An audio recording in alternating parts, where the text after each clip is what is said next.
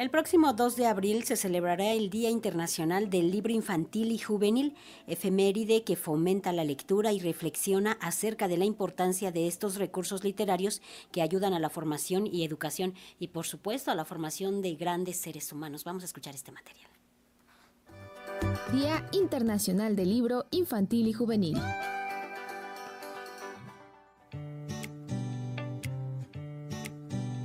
Desde 1967 se promulgó el 2 de abril como el Día Internacional del Libro Infantil y Juvenil.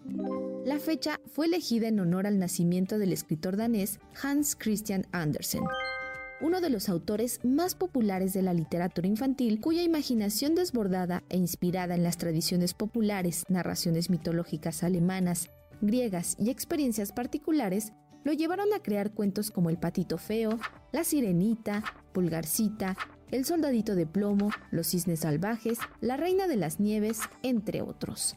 Numerosas generaciones crecieron con estos relatos escritos durante las primeras décadas del siglo XIX. Las noches no serían las mismas sin esos cuentos que los padres solían leer para sumergir a los niños al fascinante mundo de la literatura antes de dormir. El papel de la literatura infantil y juvenil es fundamental para entender cómo se forman los lectores. Y no hay una sola persona escritora que no recuerde quién le leyó, qué le leyó, cómo le leían en la infancia la académica del Instituto de Investigaciones Estéticas de la UNAM, quien ha desarrollado estudios sobre la teoría e historia de la lectura y la literatura infantil y juvenil, apunta en relación con las adaptaciones, modificaciones y eliminación de contenidos considerados ofensivos realizados en los clásicos de Roald Dahl que debemos cuestionarnos para quién son realmente estos cambios de referencias de género y apariencia de los personajes. Digamos que había un bando que decía todo Roald Dahl tenía incorrecciones políticas y hay que modificarlas para todo lo que se editó antes del 2021. Y después hay estos otros defensores de que la literatura forma parte de su contexto cuando se escribe y cuando se escribe forma también parte de un documento histórico y la literatura también es una fuente histórica. Entonces imagínate si nos pusiéramos a alterar o a corregir todo lo que nos parezca políticamente correcto ahora de toda esta historia. Pero creo que las preguntas más interesantes han sido más bien de los editores que se preguntan como para quién es esta corrección. ¿Quién necesita esa corrección? ¿Las infancias? ¿Los lectores o las editoriales y los vendedores? Porque la literatura infantil ocupa un lugar importantísimo en el circuito comercial. Y la última noticia es que la decisión fue salomónica, porque entonces hay dos editoriales, dos, dos respuestas. La editorial decidió continuar la edición original y luego además poner a la venta la corregida políticamente para que sean los lectores y las lectoras quienes deciden. También señala que en el caso de Charlie y la fábrica de chocolates ya no existe más la palabra gordo. Se modificó la capa negra por capa oscura y en lugar de decir se quedó blanco como una estatua, se optó por quedar tieso como una estatua. En otros casos, como Matilda, se suprimió la palabra fea. Entonces, ¿qué pasa con estas palabras que existen en nuestro vocabulario y además se usan? La realidad es que los jóvenes y niños son lectores exigentes y en muchos casos no se limitan ante la oferta literaria. Mi nombre es Irina Emilia, tengo 11 años. A mí me gusta leer los libros románticos, eh, sobre todo eso, ¿no? Podría escoger muchos, pero creo que La vida fósil no es un libro exactamente para niños, pero por la manera de que habla el escritor, pues me gusta mucho que se libera muy rápido y es una historia real. O sea, hay libros de toda clase y para toda clase. Y para empezar a leer hay algunos libros que están chiquitos. Yo tengo una sobrina que se llama Renata y cómo le encanta que le lean. Yo me llamo Matías Flores Infante, pero me gusta más que me llamen Matizo porque soy fan de Picasso. No lo he terminado, pero un libro de pintura que tengo, tengo tres libros de pintura. La vida cotidiana, los héroes, animales u objetos animados se han transformado o suprimido en los relatos por la exigencia misma del mundo hostil, peligroso y lleno de incertidumbre, los tiempos turbulentos donde ocurren situaciones como la pandemia y el acoso escolar permiten a los libros ser una herramienta que va más allá de alimentar la imaginación. Mercedes Bermejo, directora de la editorial Sentir, señaló en entrevista que el 70% de los problemas de salud mental se originan en la infancia.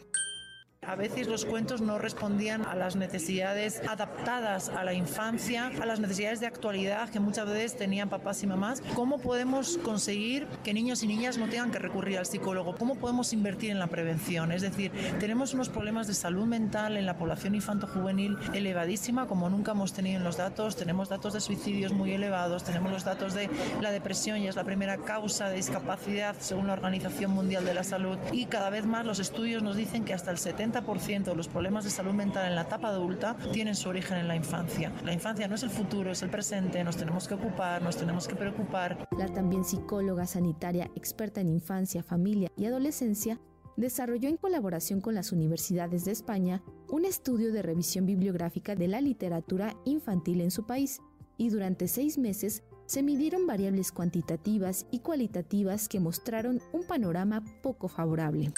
Resumidamente lo que venían a decir es que había una carencia en la literatura infantil, faltaban cuentos que explicaran diferentes temáticas de actualidad que estuvieran adaptados a la infancia, que además los autores fueran personas especializadas en cada una de estas temáticas. Un cuento sobre adopción, abuso sexual, acoso escolar. Realmente hemos hecho una búsqueda exhaustiva a nivel internacional buscando a los mejores autores de cada una de las temáticas, pero siempre desde una perspectiva de infancia, una perspectiva de buen trato hacia la infancia. La literatura infantil y juvenil implica considerar a los padres, de proporcionarles herramientas literarias, formativas y educativas que les permitan acompañar a sus hijos, en especial a los adolescentes. Así que algunas editoriales se han dado la tarea de crear cuestionarios prácticos para identificar apegos o conductas de violencia. Incluso durante la pandemia surgieron libros para tratar el tema del COVID, un ejemplo es Rosa contra el virus, publicación distribuida de manera gratuita que en pocas semanas logró más de un millón de descargas y se tradujo a 12 idiomas y lenguaje de signos. Los libros fueron para los niños un recurso literario y un refugio en los tiempos del confinamiento. Y a lo largo del mundo, las iniciativas no se limitaron a publicar libros del tema, también se impulsaron las pijamadas literarias. En el mercado mexicano, las ediciones de educación básica se mantienen como la temática más vendida, con una participación de 50.4% en el volumen y 46.8% en el monto de venta. En segunda posición se colocaron las ediciones de libros infantiles y juveniles con una contribución del 13.4% de las unidades y 11.2% del monto de facturación. Así que la producción y oferta temática es amplia, como lo reitera Socorro Venegas, titular de la Dirección General de Publicaciones y Fomento Editorial de la UNAM. Desde el ámbito editorial, a partir de este año en Libros UNAM, estamos recuperando una colección preciosa de los primeros libros para niños que se hicieron en México, la colección Biblioteca de Chapulín, un trabajo que nos muestra cómo sí se puede trabajar con toda dignidad y respeto para los niños, libros ilustrados por grandes artistas, pienso en José Chávez Morado, entre otros artistas plásticos que ilustraron estos libros. La UNAM siempre ha publicado libros para Hay otra colección Shokna que hace la coordinación de humanidades, hay libros de divulgación científica, eh, la colección Ojitos Pajaritos que hace divulgación de la ciencia en coedición con la UNAM, por ejemplo, es de los libros mejor hechos, de mejor factura en el mercado editorial en México. Considerando los índices de lectura entre los niños y jóvenes de 6 a 17 años, solo el 72% leyó un libro en el último año. Esto según el informe de lectura en México 2020.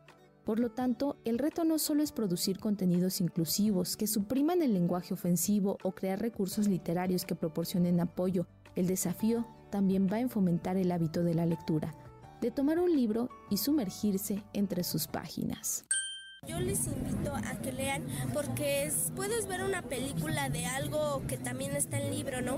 Pero todo ya te lo muestran. En cambio, si lees algo, imagínate que hablan de un bosque y entonces el bosque, como no dicen exactamente cómo es, tú puedes imaginar que es un bosque en el que todo es blanco y entonces tú tienes la imaginación de poder crear en tu mente el escenario que quieras. Y entonces los libros te pueden llevar a otros mundos, a desviarte de algo, a liberarte, a sentirte bien. Cuando yo leía El viejo y el mar, ahí sí lloré un montón.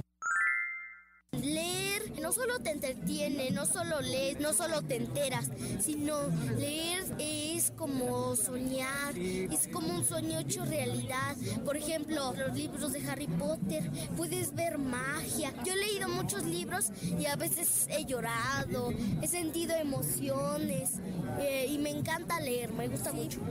Es verdad que algunos libros infantiles y juveniles trazan historias alejadas de la realidad del día a día. Las cuestiones de género, características físicas o cualidades exaltadas para ser señalado muchas veces llegan a confundir a los lectores. Sin embargo, no debemos perder el pensamiento mágico en los niños, ese que logran los cuentos cálidos, fantásticos y lúdicos, aquellos que te pueden permitir enfrentar los miedos con una sonrisa. Para Radio Educación, Pani Gutiérrez.